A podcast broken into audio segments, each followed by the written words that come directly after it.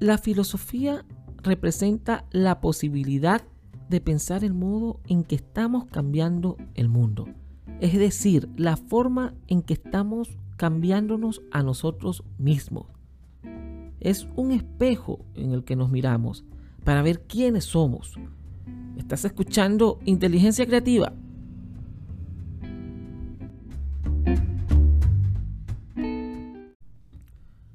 La comunicación efectiva. La comunicación constituye una de las habilidades más importantes de nuestras vidas, ya sea al leer, escribir, hablar y escuchar. La comunicación en toda empresa, organización, hogar y trabajo debe ser abierta, franca y respetuosa. Saber escucharnos, saber decir bien lo que queremos decir es vital para una comunicación verdaderamente eficaz y efectiva. Hay que mostrarse sinceramente abierto y escuchar a la otra persona si se quiere llegar a comprender el contexto de la realidad que nos rodea. En una ocasión, el gran escritor, conferencista, Stephen Covey dijo, una buena comunicación conlleva a encontrar caminos, esos caminos que nos representan diferentes soluciones, a estar motivados, a emprender nuevos retos y utilizar nuestros talentos en todas las actividades humanas. Verdaderamente nos llevaría a disminuir las controversias, problemas, discusiones, guerras, enemistades, entre otras, para una mejor paz interior en nuestras vidas. Es decir, nos encontramos en una era y un ciclo de caídas de muros. Estamos presenciando el ascenso de la economía sin fronteras. La tecnología está haciendo caer los muros artificiales que limitaban nuestras mentes. Sin embargo, las paredes más elevadas siguen aún de pie.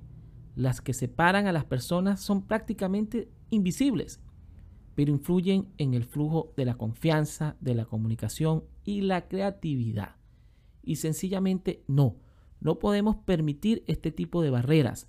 Por ello, se hace imprescindible que la comunicación sea efectiva. ¿Por qué comunicarnos de una manera efectiva?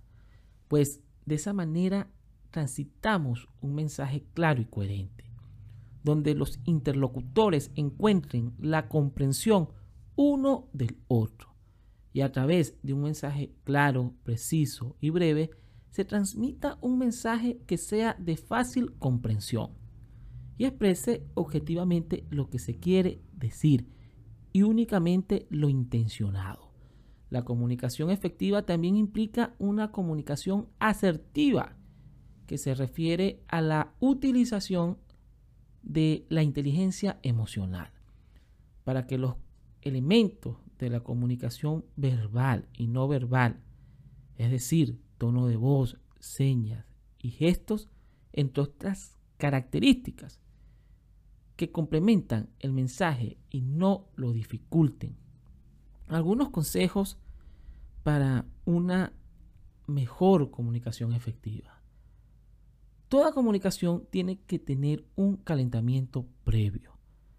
Toda comunicación crea un vínculo emocional entre la otra persona y tú. Mirar a la persona que te está hablando. Hacer preguntas muestra interés. Muestra empatía por la persona que habla. No controles la conversación. Permite la realimentación y diversidad de opiniones. Responde de manera verbal y no verbal. Juzga solo el contenido y no a los interlocutores. Comunica tus emociones y opiniones. En el proceso de la comunicación efectiva es necesario que las acciones verbales y no verbales estén de acuerdo entre sí. Si somos capaces de cuidar la palabra, de prepararla, si somos capaces de envolverla en silencios, lograremos ser capaces de defender nuestras posiciones y seremos en definitiva capaces de ser mejores estudiantes, profesionales y personas. Estás escuchando Inteligencia Creativa. Les habló César Alejandro Ferrer. Si les gustó este episodio, te invito a que te suscribas a las distintas plataformas donde se escucha Inteligencia Creativa.